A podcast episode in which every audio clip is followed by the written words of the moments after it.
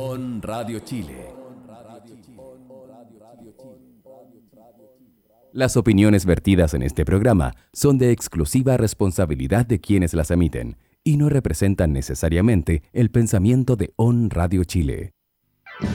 Ya comienza un nuevo capítulo de Agenda Global, donde cada semana nos encontramos con Eduardo Verdugo para comentar todo el acontecer político, tanto nacional como internacional, que forma parte de la palestra pública. Quédate con nosotros, ya comienza Agenda Global. Muy buenas tardes y bienvenidos a un nuevo capítulo de Agenda Global, el programa de actualidad política y conversación en On Radio Chile. Y hoy tenemos como invitado, saliendo un poco de la línea, a don Jaime Romero, ex subsecretario de Vivienda. Les quiero comentar que Jaime es magíster en gestión y políticas públicas, Universidad de Chile, diplomado en gerencia pública, Universidad de Chile también, y es licenciado en ciencia de la administración pública de la Universidad de Chile. Fue subsecretario de Vivienda y Urbanismo entre 2014 y 2016. Y además fue jefe de gabinete de la Superintendencia de Seguridad Social 2016 y 2010. Y, también fue eh, jefe de gabinete de la presidencia del Senado hasta el 2013. Eh, además también es académico de la Universidad Tecnológica Metropolitana y fuiste académico de la Cervantes también y de la, sigue en la Central también. Sí, trabajé en la Universidad Central también, en Alberto Hurtado un tiempo. Eh, en la Miguel de Cervantes, en la USEC, y ahora felizmente en la UTEM. Voy a hacer solo una pequeña precisión, Eduardo, si no me, me, matan mis compañeros de generación y, y, el alma mater me va a perseguir hasta el final. Ya. Soy administrador público de la Universidad de Santiago de Chile. Ah, perdón, tienes toda la razón. Yo, yo, me quedé pegado con, con los diplomados de los magísteres de, la, USACH. el lanzado el 18 de septiembre, mis amigos me lo van a cobrar toda la vida, si es que no. me imagino. ¿Y, ¿Y, egresado del Barro Borgoño? Sí, de la Universidad del Matadero. La Universidad del Matadero. Ah, bien, no el Barro Borgoño, así es. muy buen liceo ese, muy buen liceo ese. Eh, emblemático de Santiago, sin duda. Así es. Oye, Jaime, mira, la, invitación de hoy día justamente empezar a conversar un poco más sobre políticas públicas. Y la primera parte que se comporta justamente, ¿qué, ¿qué te parece el tema de lo que ocurre hoy día con la política de vivienda del gobierno Sebastián Piñera? Estamos hablando que hay, se está hablando de un déficit de, habitacional de alrededor de 500.000 familias que hoy día no tienen vivienda, 1,8 millones de personas que se calcula que estarían eh, con, con, problemas de eh, acceso a la vivienda. ¿Y qué te parece lo, que ha, eh, lo que ha sido el proyecto o lo que ha, realizado este gobierno? Mira, yo creo que hay, hay separaría el tema en, dos tipos de problemas. Hay uno que tiene que ver con con una visión eh, de largo plazo eh, que de alguna forma ha ido estructurando la política habitacional en Chile. Mm. Y es que básicamente una política, una forma de hacer política pública que está desde hace rato encontró ya sus límites. Su, se ha ido estancando precisamente porque se basa en una política de subsidio, en donde el, Estado actúa eh, como un ente que transfiere recursos y que de alguna forma fiscaliza el desarrollo de proyectos, pero la iniciativa es fundamentalmente privada.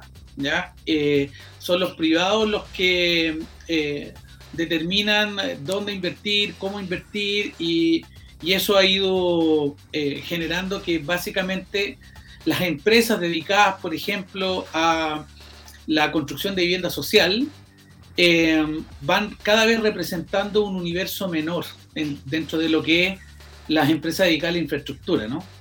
Y eso es un problema. Nosotros, independiente de esta administración o de las administraciones anteriores, mientras sigamos profundizando esa política pública en donde el Estado no juega un rol mucho más incidente, eh, nuestra tasa de producción de viviendas, por decirlo de alguna forma, va a ir por debajo de la tasa a través de la, de la velocidad a través de la cual crece la necesidad por vivienda en Chile. Eso es un tema. Mm. El otro tema, que es más coyuntural, eh, es que los gobiernos de esta administración, de la administración Piñera, eh, han demostrado eh, una precariedad importante al abordar este tema. Son Sebastián Piñera y su gobierno nunca ha tenido buenos resultados en materia habitacional no los tuvo en la primera administración, ni tampoco los tuvo en, la, en esta segunda administración. La, administración, la segunda administración Bachelet eh, redujo el déficit habitacional en cerca de 100.000 viviendas. Eh, lo recibió con casi 400.000 y lo entregó con 300.000. Eh, y hoy día tenemos cerca de medio millón de pesos. Y independiente de la fuente, si uno va a la CACEN o al censo, la, estimación eh, ve variaciones importantes, mm. pero, pero siempre está por sobre las 400, 450 mil. ¿ya? Mm. O sea, si, uno mira más bien el, el, censo, uno va a ver que está al 2017 estaba en el orden de las 400 mil, hoy día probablemente estamos en el orden de las 450 mil. Si uno toma la CACEN, las cifras son relativamente parecidas. Entonces, eh, por, una razón eh, que, desconozco en el detalle, era de esperarse que esta administración, más que atenuar el déficit, lo incrementara. De hecho, el resultado de la primera administración de Sebastián Piñera fue hacer una innovación en política pública que, que fue una, un disparo en la línea de flotación a la política habitacional, porque no sé si tú te acordarás, inventaron esto de los vouchers, ¿no? que se le entregaba a la gente un voucher como si como un vale por que podías ir a cobrar a cualquier lugar y eso básicamente lo que produjo es que cerca de 40.000 familias tuvieran un papel en la mano que valía por una vivienda, pero no tenían ni empresa, ni una unidad técnica que diseñar un proyecto, ni tampoco tenían otras familias con las cuales eh, trabajar en conjunto para disponer de soluciones habitacionales, eh, haciendo, llevando al extremo, de alguna forma, em, la distribución de recursos a la demanda, ¿no? el subsidio a la demanda.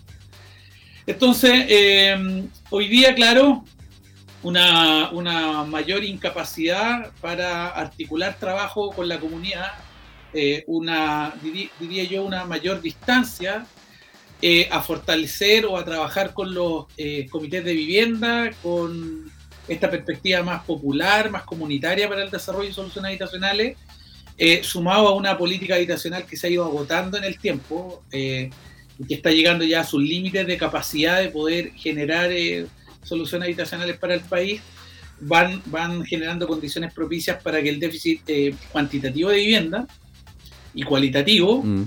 se intensifiquen también. O sea, vemos, por ejemplo, no sé, hace un par de años la región de la Araucanía eh, tenía dentro de los orgullos eh, como región, eh, o Temuco en particular, por ejemplo, casi la inexistencia, en, algún minuto, la inexistencia de asentamientos irregulares. hoy día, en estos últimos tres años, han ido asentándose de manera irregular muchas familias, lo que va mostrando, digamos, un, un estrés en la política habitacional que no ha sido abordado. Jaime, en, ese sentido, bueno, pero los expertos dicen, claro, ese, y tú lo reflejas bien, es el agotamiento de una política que obviamente pareciera que fuera eh, radicalizada con los gobiernos de Sebastián Piñera, ah, pero que en, la extensión ido, se ha ido agotando. Y de hecho, algunos expertos hablan de un abandono en la planificación. Hay que garantice ciudad equitativa y sustentable y justa, ah, incluso en el tema de la, de la segregación territorial. Ah, eh, y eso es justamente lo que nos llama la atención, no solamente el tema del gobierno de Piñera, sino como de, qué forma podemos solucionar este déficit, porque estamos hablando de 1,8 millones de personas allegadas. ¿ah? Y, para llegar a 1,8 millones de personas llegadas, estamos hablando que independiente de los aportes de otros gobiernos, o, no, bueno o malo, esto es un tema que no ha sido abordado en su conjunto. O sea, eh, eh, porque si uno ve justamente la, la, input y entrada y salida, ah, uno va viendo bueno, cuántas familias se van convirtiendo en allegados. Pero obviamente nos, nos pasa justamente que con, el gobierno de Piñera posiblemente llegamos como al pic. Ah, pero la política pública, ah, como tú lo planteado durante muchos años, ah, no ha abordado el tema de la vivienda, específicamente el tema de la vivienda social. Ah, y ese es un tema.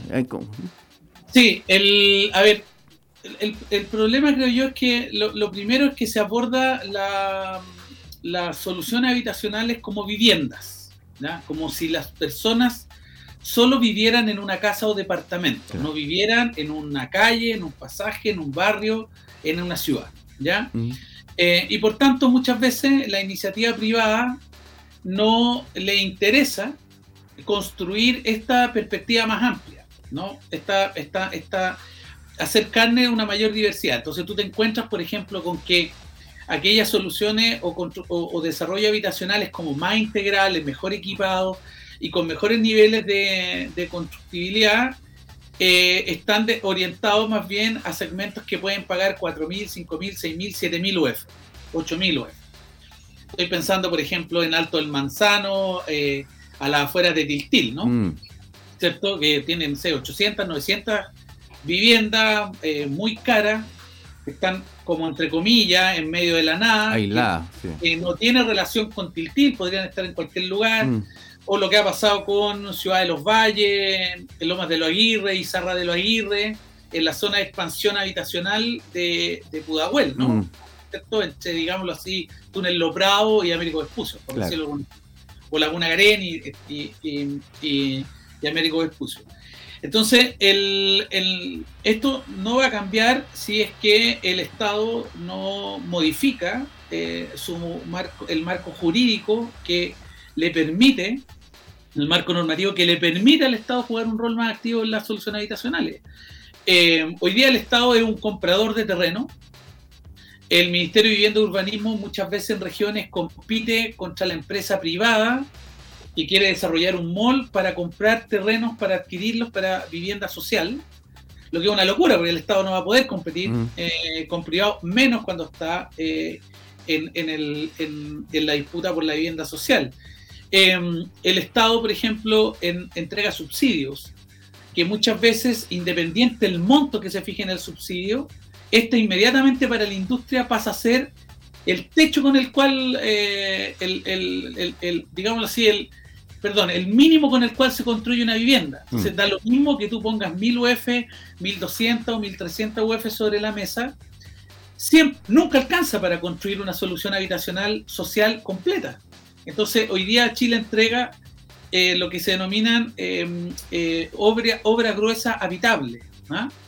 que son casas que eh, vienen con el baño equipado, con la cocina equipada, pero por ejemplo el piso se entrega eh, con la obra gruesa, mm.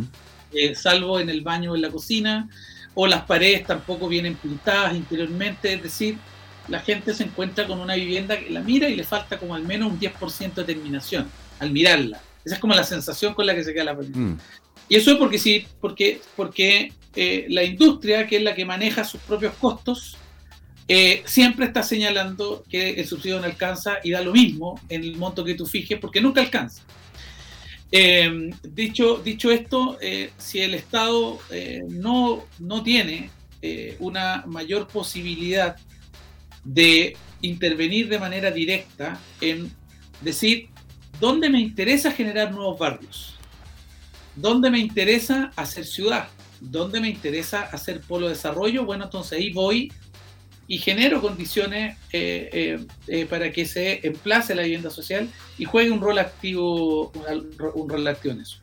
En ese sentido, la discusión constitucional puede ser una gran, un gran aporte. O sea, sin duda. sin duda. Y justamente eso es lo que queremos abordar en, la, en el segundo bloque. Jaime, justamente estábamos entrando en conversación sobre lo, lo que está haciendo la, la Convención Constitucional que, bueno, seguimos eh, con noticias externalidades de la convención hoy día. Cosas de la vida, parece. Pero el, algo que tú estabas comentando ya y que era básicamente lo que queríamos conversar en el segundo bloque, es eh, la discusión del, de lo que es la vivienda como un derecho social o como un derecho humano, como tú has planteado en una conversación que hemos tenido antes. Ah, y, me llama la atención justamente lo que planteaba justamente la alcaldesa Santiago cuando dice Irisa Irasi Harsler, cuando habla de un ordenamiento democrático del territorio. O sea, es por ahí la vía que se plantea y más o menos qué significa. Claro, mira, el, hoy, ¿quién la vivienda hoy día? Mm. La vivienda hoy día es, em, el bien, es un bien privado, ¿cierto? Y desde la política pública una transferencia está llena de clichés, ¿no? Está esto del sueño de la casa propia, de la herencia familiar, un, montón de, estos colgajos que tiene que, lo, transforman en, algo que más bien presiona a las familias muchas veces más que liberarlas. Mm. Yo esperaría que la vivienda te, libere, sea el lugar donde tú descanses y puedas proyectar tu desarrollo. Entonces, muchas veces lo que ocurre es que tú le entregas una solución habitacional a una familia y desde, desde el punto de vista del desarrollo, del desarrollo humano de esa familia, eh, siguen un conjunto de situaciones pendientes. La, vivienda eh, no necesariamente resuelve los problemas que la familia tiene. Entonces, es ahí donde yo creo que la convención puede hacer un aporte gravitante, porque reconocer la vivienda eh, como el acceso a la vivienda como un derecho, pero también desde la, desde la perspectiva de los derechos humanos, ¿no? Eh, como un bien esencial, como un derecho esencial, eh, permite no asumir que con la sola provisión de un techo se resuelven todos los problemas de las familias.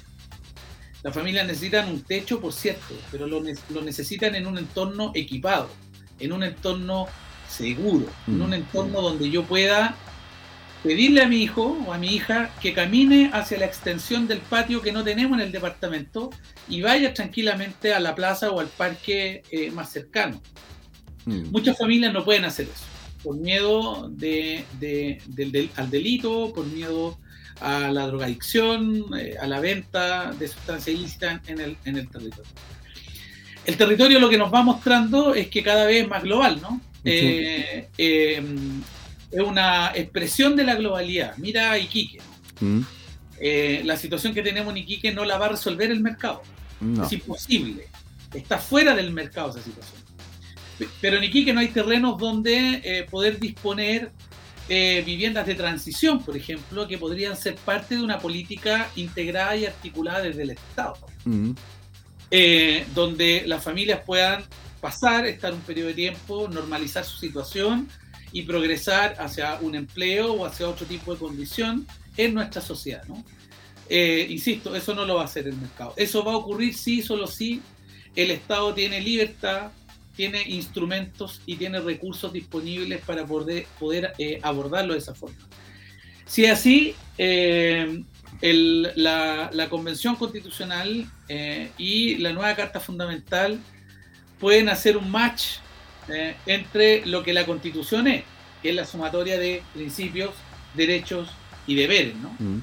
Entonces, eh, vivir dignamente puede ser un principio, la, la sostenibilidad es un principio, ¿cierto? la solidaridad es un principio. El derecho podría ser eh, participar, el derecho podría ser no quedar en el abandono en una plaza, el mm. derecho es una vivienda digna, ¿no? con una materialidad eh, suficiente para la zona geográfica en la que estoy, con una espacialidad eh, que suficiente para, para, una familia, no una familia promedio en Chile, sino que la familia real que tenemos en los sectores populares, Sin duda. tiene que ver con la familia promedio. Mucho, más extendida. Es mucho más numerosa, eh, mucho más diversa también, y con deberes, con un Estado que garantice y con un Estado que intencione, con un Estado que, que, desarrolle. Y ahí, eh, desde mi punto de vista, eh, eh, reconocer eso en la Constitución desde la perspectiva de derecho humano y de desarrollo humano va a permitir generar una nueva institucionalidad que le permita al Estado jugar un rol activo no solo en la planificación, sino que también en el desarrollo de la vivienda, que es lo que hoy no hace. En, ese sentido, cuando los, los, expertos hablan del concepto de habitabilidad, con, en la, generación de la, de la vivienda. Pero, ¿qué es lo que es, habitabilidad, perdón, este, en este, sentido? O sea, una cantidad de metros cuadrados específico para. Porque si, estamos hablando, tú mismo lo decías, la familia hoy día en, los sectores vulnerables no es la familia promedio, en absoluto, son mucho más extensos. Hay un metro, una cantidad de metros cuadrados para una cantidad de familia, debería haber eso, un mínimo de, un, mínimo de condiciones. ¿ah? para poder entregar una solución habitacional? La, vivienda social hoy día, la, digámoslo así, las casas, mm. eh, están en el orden de los 47, 46 metros cuadrados y se entregan con, un, con la proyección lista para ampliar una, una, una, sala más o una habitación más que alcance los 10, 12 metros cuadrados. ¿ya?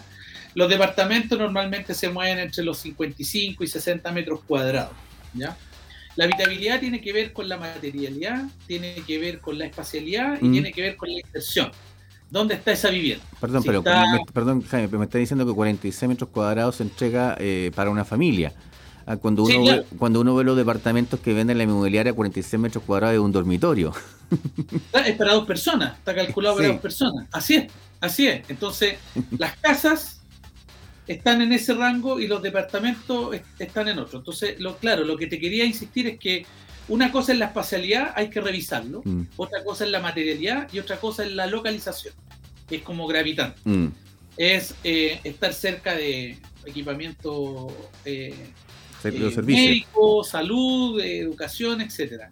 Ahora, el problema yo creo que tenemos, y esto es bien polémico de revisar, pero yo creo que una discusión que hay que dar, mm.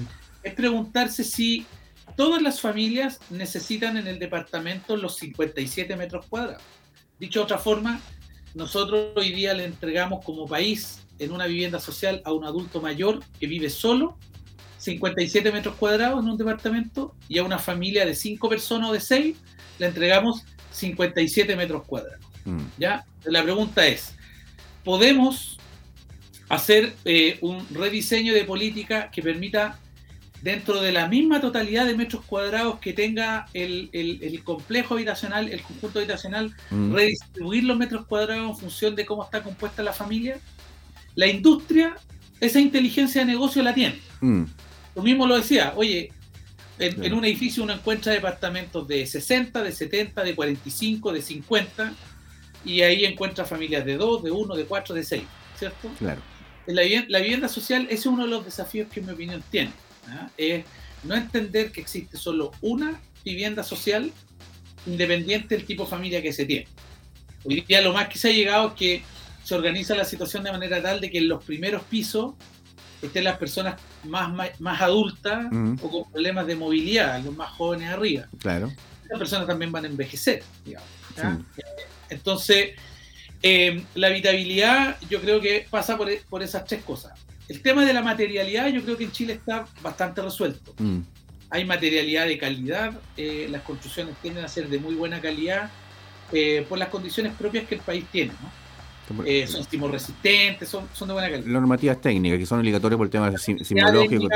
Es, es, muy buena en Chile. El, y el, sin embargo, la localización y la, y la, y la espacialidad, digamos, las dimensiones, eh, son los que están en, mayor tensión hoy día y es lo que probablemente no, no, nos va a llevar a revisarlo en un próximo en una próxima generación de política pública en materia de vivienda. Ahora, yo yo yo quería hacer mención a lo que tú, si tengo tiempo, señalabas sobre lo de lo de Santiago. ¿ah? Por lo que hemos visto hasta ahora, mm. detrás del concepto de democratizar el territorio, mm. lo que uno, lo único que uno observa hasta ahora es que hay un reordenamiento, un intento de reordenamiento del bien nacional de uso público para el uso comercial. ¿Ya? Eh, entonces yo escuché a la alcaldesa que decía, vamos a mapear la comuna para identificar los lugares donde podemos reubicar a la, al comercio irregular. Mm que, no solo hace estrago en Santiago, sino que en cualquier comuna comercial y en comunas de la, de la periferia. Sin duda, sí. Sin embargo, eso no va a resolver el problema tan solo. Entregar un permiso y reubicarlo en otro lugar, porque el comercio irregular, por definición, se ubica en aquel lugar donde puede vender más. No, entonces, ya está la gente ubicada en los sectores, comillas, más interesantes de Santiago. Moverlos de ahí eh, va a hacer que se, manifiesten en rebeldía mm. o que otros comerciantes irregulares ocupen esos puntos de la ciudad donde se genera la mayor explotación comercial. Entonces, hay, hay soluciones que se pueden explorar para evitar que Em, se colisione no solo con el comercio establecido, sino que se colisione con la vía en barrio. Y es que se diferencian, por ejemplo, los horarios. Hay, hay países que han avanzado fuerte en esto, generando mercados en, en, horarios distintos. Mm. Eh, mercados nocturnos o mercados vespertinos, por mm. ejemplo. Mercados de fin de semana, que no están en los comercios establecidos, sino que se usan plazas, parques, calles, estacionamientos pero que no compiten con el horario del comerciante regular. Mm. también hay, hay países, y no hay que mirar eh, Europa, sino que es cosa de cruzar la frontera, ir a mirar algunos barrios históricos y muy atractivos de, Buenos Aires. San Telmo. que, San Telmo, por ejemplo, mm. donde, bueno, hoy día también viven ciertos estrés, pero que, por ejemplo, el, este comercio, que no es el comercio establecido, está destinado a la venta de artículos eh, de antigüedad, a libros de segunda mano, a expresiones eh, pictóricas, ¿cierto? Pintura, dibujo. No es, no, es la persona que va a vender sándwiches o sopaipilla fuera del restaurante eh, que está en la esquina, ¿no? Claro. Sino que hay una, una distribución y una separación de las cosas que se pueden hacer. Caer solo en la entrega de un permiso va a hacer que esto colapse rápidamente, porque el comerciante irregular se va a reubicar en aquellos lugares eh, donde puede vender lo que sabe hacer y donde lo puede vender rápido. Y, finalmente el tema es la necesidad muchas veces con respecto a por qué está en la calle y, estamos siguiendo tapando, tapando el problema con, un dedo, o sea, al final el sol, con un dedo, como se dice, ya que no, no resolvemos el tema de la vulnerabilidad del acceso justamente a por un empleo digno Ah, y eso también es detrás, hay una mafia detrás de, todo, de muchas, muchas veces de, ese comercio irregular. Entonces pareciera que la democratización del territorio eh, no pasa solamente por un eslogan, sino básicamente pasa por una real dimensión del problema, tanto para los vecinos como para los comerciantes y también justamente para los mismos vendedores. Y fíjate que eh, yo me acordaba, como todo lo conversaba, el tema de los coleros justamente en la feria, en la, feria libre, que se han convertido en un problema en lo de los municipios, porque en, algunas partes dicen que los coleros, que son la gente que se coloca irregularmente al final de las ferias libres, ah, llegan a superar el número y duplicar lo que es la feria institucional. ¿ah? Así es, mire, yo, yo creo que hay, hay que, hay que, a mí me parece interesante, importante señalar que si nosotros creemos que este es un problema municipal, mm estamos en la peor situación, porque los municipios tienen pocos instrumentos para resolver esto. ¿ah? Tienen la posibilidad de entregar lo que se denomina eh, permisos precarios mm. para el uso del bien nacional de uso público. Mm. Pero hasta ahí llega, su capacidad de fiscalizar comerciantes irregulares cero, eh, el municipio juega un rol articulador en el territorio de las policías y de los distintos servicios mm. que ahí eh, trabajan pero, pero tienen estas instituciones superiores jerárquicos que responden a una política nacional y una estructura nacional. Eh, por otro lado, eh, cuando un municipio, por ejemplo, restringe el uso del bien nacional de uso público en su comuna, que lo que hace es que todo ese comercio se traslada inmediatamente a la comuna más, más cercana, más próxima. Yo, yo te, quiero colocar un ejemplo que a mí me, me tocó vivir en lo particular. Yo, yo trabajé prácticamente tres años como administrador municipal en una comuna de la zona poniente de, la región, que es la comuna de Pudahuel. Mm. Y, eh, por situación de la, de la, pandemia, varias comunas vecinas comenzaron a eh, cerrar sus ferias. ¿Ya? A cerrarlas. Por, por temas de contagio, miedo a la pandemia. Y nosotros teníamos la mirada de que preferíamos que, la gente se abasteciera en una feria, que era al aire libre, y tratar de regular y controlar más la feria que cerrarla. Bueno, el cierre de esa feria lo que empezó a hacer es que todo ese comercio se empezó a trasladar, a las comunas que estaban abiertas y empezó a aumentar la informalidad de las comunas que no habían cerrado sus ferias. Mm. Por tanto, lo que se requiere son visiones macro territoriales, ¿ah? en donde tú, tú no puedes mirar lo Prado, por ejemplo, como Loprado. No. Loprado es Quinta Normal, Cerro Navia, Pudahuel, al menos, estación central, mm. incluso la afecta, ¿no? Eh, entonces Pudahuel no es Pudahuel solo, es Pudahuel, Maipú, Quilicura, Cerro Navia, Loprado, nuevamente, ¿no? Entonces son, son, se requiere una, una mirada eh, más macrourbana en donde eh, la, quizás con, a medida que vaya madurando la nueva institucionalidad regional, eh, se pueda trabajar más bien desde una perspectiva regional, provincial, este tipo de política, que es lo que nos falta hoy Sin duda. Mientras a las comunas es muy difícil abordar. Y estábamos entrando a la lógica esto de lo que es el, desarrollo inmobiliario y los planos reguladores regionales. Justamente entonces, hablábamos del caso de, la, de que necesitamos una política regional y ahora con los gobiernos regionales podría ser una opción ya mucho más fuerte darle un empoderamiento a esto, a, las decisiones que puedan tomar, porque uno dice, claro, una cosa es la expansión del suelo con respecto a, qué es lo que se puede construir, se puede construir y dónde se puede, pero inmediatamente la mayoría de estas expansiones están obedeciendo básicamente a presiones de privado y inmobiliarias, ¿eh? y, y, muchos de esos también uno podría decir por la por, lo que se puede decir con el. Ah, me fue la, la, idea de, de, jugar con los suelos, con los precios de los suelos. ¿Ah? Especular. Especular. Se, tenía en la, en la cabeza, se me fue justamente. La especulación.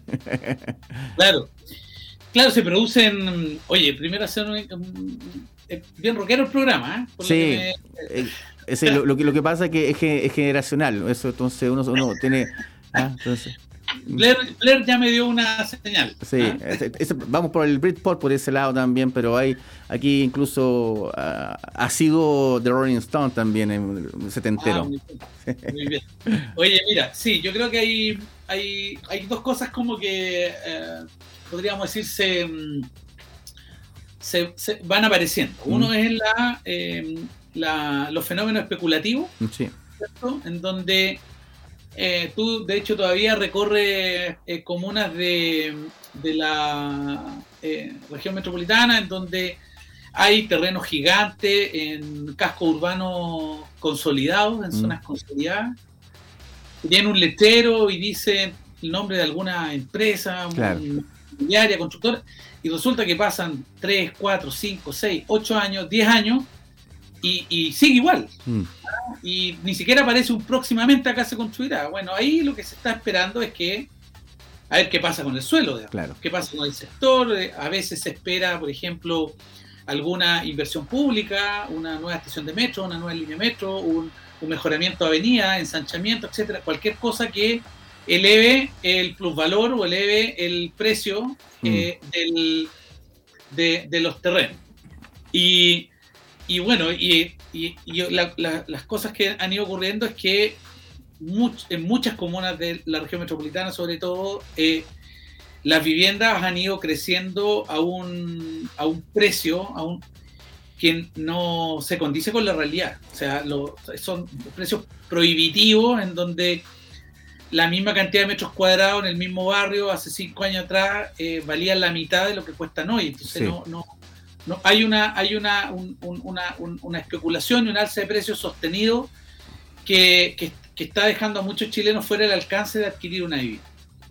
Y eh, por otro lado, Chile no tiene un banco de suelo, un banco de tierra, no tiene una un, no, no, no tiene a disposición terrenos eh, bien ubicados eh, que le permita proyectar y planificar regionalmente soluciones habitacionales, no solo pensando en lo que lo ahoga hoy día, mm. sino cómo viene creciendo y cómo se viene desplazando la población. ¿Ya? Y urge, urge hacerlo.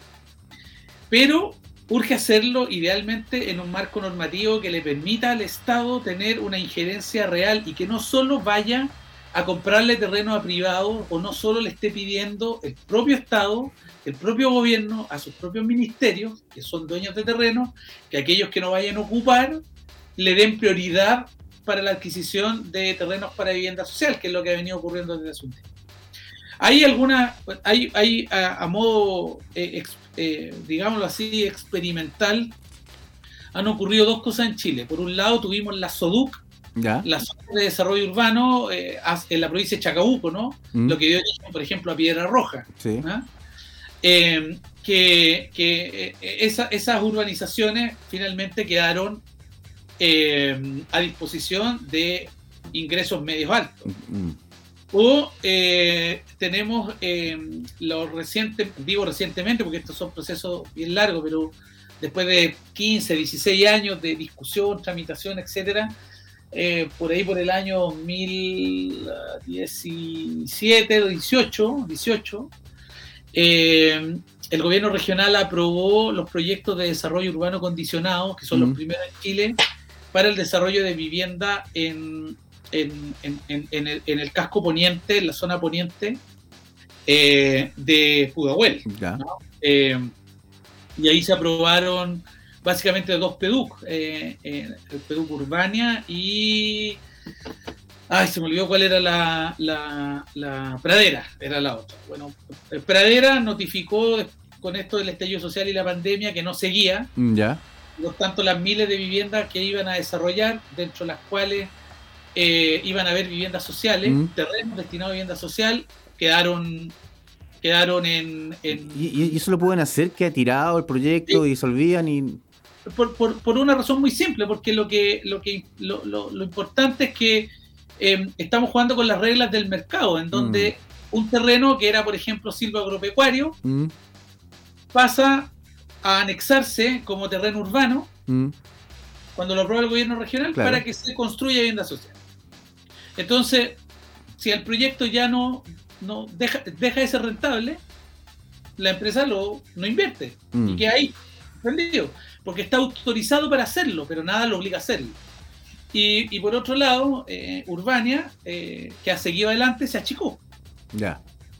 Entonces, ¿qué hace el privado? El privado te dice, mira, yo yo quiero que tú me, voy a decirlo en términos bien coloquiales. coloquiales. Mm. Tengo este terreno, que es un terreno rural para el trabajo silvio agropecuario, quiero que pase a ser suelo urbano y yo aquí voy a construir vivienda social, voy a construir departamentos que los voy a vender y van a, van a quedar eh, terreno disponible para vivienda social. ¿ya? Eh, y lo que se llama proyecto de desarrollo urbano condicionado, porque como yo te extraigo plusvalía, claro porque antes valía menos cuando era rural, ahora pasó a ser urbano mm. y, ahora en la misma superficie voy a construir en altura. Entonces voy a ir extrayendo progresivamente plusvalía y va a ir todo en beneficio del privado, entonces te compenso. Ya. ¿Con qué? Con equipamiento. Y se negocian, y durante 15 años se negociaron eh, compensaciones. Que me tienes que desarrollar eh, equipamiento mobiliario urbano, me tienes que desarrollar plazas parques, me tienes que desarrollar colegios, tienes que construir en, equipamiento deportivo, etcétera, ¿ya? Eh, pero a pesar de que el mecanismo de compensación pueda tener algunos beneficios, sigue siendo todo la iniciativa privada. Mm. Sigue siendo el privado el que evalúa si le conviene o no le conviene llevarlo adelante, si lo retrasa o no, si lo suspende o no. Hoy día lo que hemos visto es que se suspenden, que se retrasan, que se achican. ¿ah? Eh, y por tanto queda todo en compás de espera. Entonces el Estado y la sociedad chilena no puede, no puede eh, a expensas de la decisión privada para cuestiones tan estratégicas y esenciales como esta. Yo puedo, puedo asumir que la compañía de teléfono no sacó el último modelo que yo quería pero con el desarrollo de la ciudad, con el desarrollo de la vivienda y con la disponibilidad de terreno para el desarrollo de vivienda social, no puede. no puede seguir quedando al albedrío de este tipo de, valoraciones y decisiones. Esta, presión del mercado, en el fondo, por buscar más suelo eh, que, pueda justamente puedan construir, eh, en la lógica de la especulación también, porque como tú bien planteabas, justamente esperan ahí años y años que vaya subiendo el precio del suelo, que ese desarrollo. Además, eh, eh, esperan que se desarrolle el, espacio urbano y no, y no lo hacen ellos. Esperan que el Estado lo haga para ellos invertir algo que ocurría mucho en los 80, justamente, que construían muchas villas a los, los, privados, los 80 eh, y los 90, pero no construían una calle. Ah, no, no, no, no los sistemas de agua lluvia ah, eran los mismos de hace 50 años. Ocurrió lo que en Maipú, ocurrió en la Florida, entonces es parte de eso el tema del mercado inmobiliario. Pero fíjate que yo quiero ir a una, una, cosa que a mí me, me, llama la atención, esta, esta cosa del uso.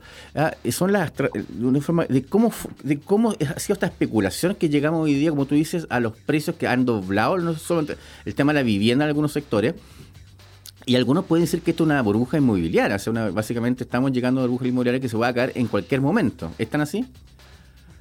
Sí, los expertos que se dedican a, eso eh, eh, y que tienen una mirada más, de, economía urbana, de mm. geografía económica, digamos, eh, claro, alertan de que creer que, esta, que esto se va a sostener en el tiempo y de algún minuto se va a estabilizar es difícil, porque, porque efectivamente Mira, el, en, eh, Providencia puede ser una gran comuna, Una bonita comuna, pero eh, 14.000 UF para un departamento de menos de 130 metros cuadrados eh, en el mismo lugar y del mismo tamaño y las mismas características donde antes costaban 7.000, 8.000. Exacto. Eh, es, una, es un fenómeno que es desproporcionado.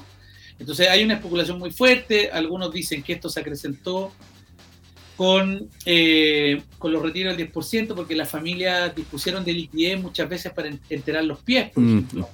Pero eso, no, eh, es, eso no es el 5%, el, máximo, perdón, el 10% era el máximo, eran 4 millones y tanto, 5 millones y tanto. ¿sí? 4, 4 millones, 4 millones 4, 4 millones 2, algo así.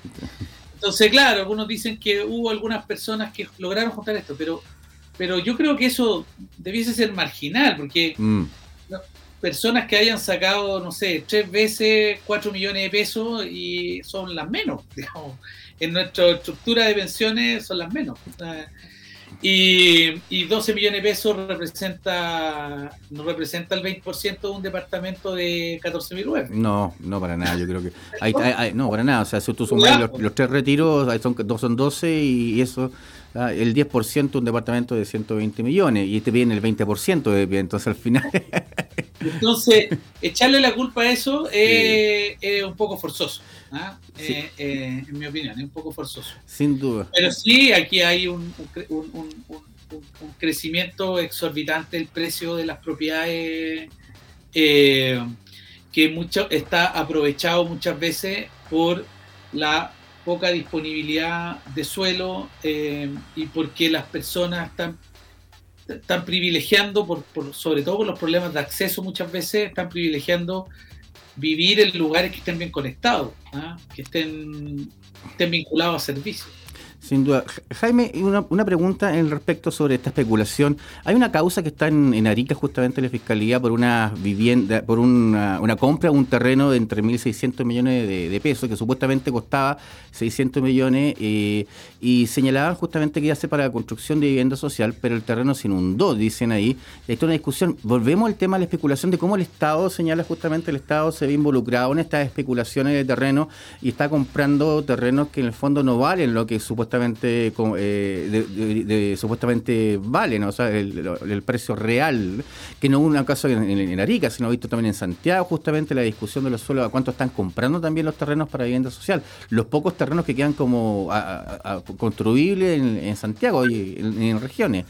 ¿Qué están así como lo que ocurrió en Arica? A ver, mira, lo primero es que, claro, lamentablemente, y aquí volvemos a los 10 primeros minutos del programa, ¿no? Claro. Eh, el, el gobierno, el Estado de Chile, compite con los privados para comprar suelo. Mm. Y tú cuando conversas con eh, los eh, comités de vivienda, con las o los seremis de vivienda o con los directores o directoras Serviu de cualquier lugar del país, mm. una preocupación permanente, cotidiana, de semana a semana, es que están permanentemente buscando suelos suelos que permitan desarrollar eh, vivienda social fundamentalmente o proyectos eh, eh, o, terrenos para, para relocalizar o, asentamientos irregulares, por ejemplo. Mm. es un agobio permanente. porque no, el, el, Estado es uno más comprando terreno en el modelo actual. Eso es grave. ¿ya? Porque nuevamente em, la, balanza se inclina para eh, quien es propietario de los terrenos, que normalmente son eh, privados. En, el, en el caso de Arica, ahí lo que la región diseñó en su oportunidad eh, fue un, un, proyecto de buscar un terreno que permitiese entregar múltiples soluciones habitacionales. Hoy, día el déficit habitacional en Arica debe ser cercano a las 9.000 viviendas, lo que comparado con las más de 150.000 de la región metropolitana son muy pocas, pero para la población de Arica es, mucho. muchísimo. ¿ya?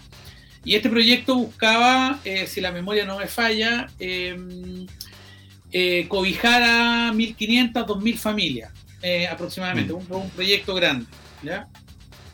Y ahí el, el, el, Serviu de la región de Arica y la Ceremi de, Vivienda de la región trabajaron un, un, proyecto eh, para la adquisición de un terreno. Eh, un terreno que estimaron en un primer momento en 4.500 millones, de hecho ese fue el presupuesto que pidieron, mm. pero que después de una tasación que, que, lo hace una empresa externa, eh, que fue contratada a partir de una licitación que, se hace a nivel central, eh, lo calificó en 3.600 millones de pesos aproximadamente. ¿ya? Y se em, adquirió ese terreno, que tiene complejidades. Eh, Arica es una, una región donde hay muchísimas zonas inundables, donde hay suelo salino distribuido por toda la región, es decir, suelo hecho de sal, sí, sí que se diluye y por tanto hay que trabajarlo para poder desarrollar vivienda. Hay, han salido reportajes que, muestran eh, cómo históricamente se ha distribuido contaminación, ¿no? De arsénico, de cromo, eh, por, por, el territorio. O sea, es una, es una, una región, y Arica en particular, una comuna multiamenaza, ¿no? Tiene múltiples factores. Y por tanto, tú puedes comprar terreno, normalmente terrenos libres de complejidades y, problemas no vas a encontrar. Lo importante es que los proyectos lo aborden, los trabajen y se pueda construir eh, soluciones habitacionales. Yo entiendo que ese terreno quedó abandonado, quedó el, el, gobierno, después esta administración no siguió con el, con el, con el desarrollo del proyecto. Decir que el proyecto fue licitado, se lo adjudicó, la Pontificia Universidad Católica, mm. que llegó incluso a, diseñar las primeras imágenes objetivo del, proyecto. No lo hizo una consultora cualquiera ni nada, fue la PUC. ¿La, Católica de Chile, de Santiago o la Católica del Norte? Ah, no, la Católica de acá, la Pontificia Universidad Católica. Ya. Fue la que se adjudicó y eh, diseñó el, la primera imagen, eh, imagen objetivo del master plan. Y, entonces, a ver, eh, que el terreno pueda tener deficiencias, eh, las tiene, y que deben ser trabajadas, deben ser trabajadas. yo eso es algo que, que, se puede revisar, que se puede trabajar, es algo que se hace en la región, ¿ah? no es algo que hace el ministerio a nivel central. Ya. Los Servius son organismos descentralizados, ¿ya? Sin embargo, em, y como tú me lo preguntas, probablemente por la denuncia esta que apareció en Canal 13 y donde vino Tarlan hizo un reportaje, el, ahí sí yo quiero diferenciar entre la, materia misma y la denuncia. Mm. Porque quien aparece denunciando cinco años después prácticamente, mm. eh, es una, una Ceremi de vivienda eh, y urbanismo a la cual yo tuve que destituir. Y la tuve que destituir por mala gestión y porque es la primera serenia en Chile que yo conozco que desconoció que ella era un, directivo de confianza política que representaba a una ministra en la región. Ya. Yeah. presentar su renuncia, yo la tuve que destituir y aplicar el procedimiento administrativo para destituir a una persona. Mm. Raro en un sereno. Es raro. Mm. Y mm, lo eh, que dicho sea de paso, fue hace algunos años, durante mucho tiempo, militante del Partido Socialista y hoy día milita en la Unión Demócrata Independiente, ¿ya? Entonces, yo creo que, lo, que, corresponde que la Fiscalía, si es que hay alguna denuncia, eh, investigue, chequee si acá hubo de parte del equipo regional una, una, mala decisión mm. eh, técnica eh, o también chequeé si hay una eh, instrumentalización política eh, que, de una denuncia que aparece además en el contexto de elecciones parlamentarias, donde la ex internet también es candidata, y, hay otros ingredientes ahí que es importante que, se revisen. Hay una parte del terreno que, se inundó por, una, por, la bajada de agua, sí. es cierto, no es todo el terreno que se haya inundado, si ese terreno hubiesen aplicado medidas de mitigación en esta actual administración eh, previa y, si el proyecto se hubiese seguido probablemente eso no hubiese ocurrido. Entonces yo creo que es una, es una, es una situación que es bueno que se investigue, es bueno que se aclare, ojalá que cuando se aclare Saca publicado también. Bien, se haga un nuevo reportaje aclarando. no sé si se va a ocurrir, pero me parece que es importante que, que se aclare. Sin duda.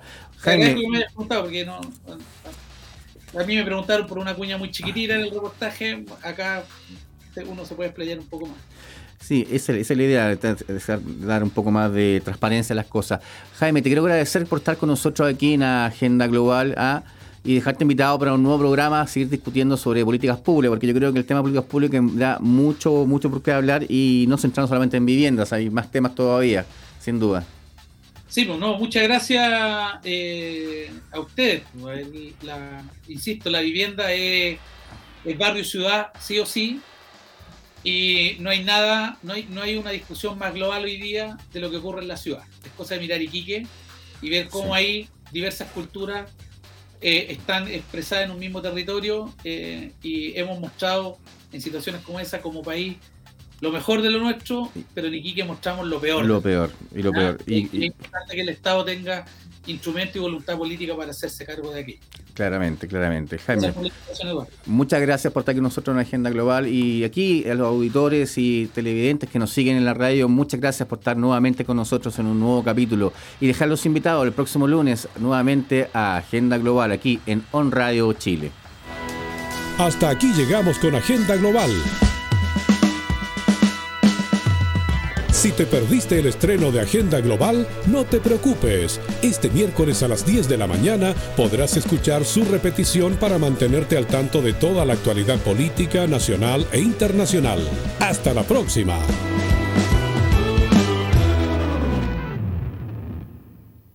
Las opiniones vertidas en este programa son de exclusiva responsabilidad de quienes las emiten y no representan necesariamente el pensamiento de On Radio Chile. On Radio Chile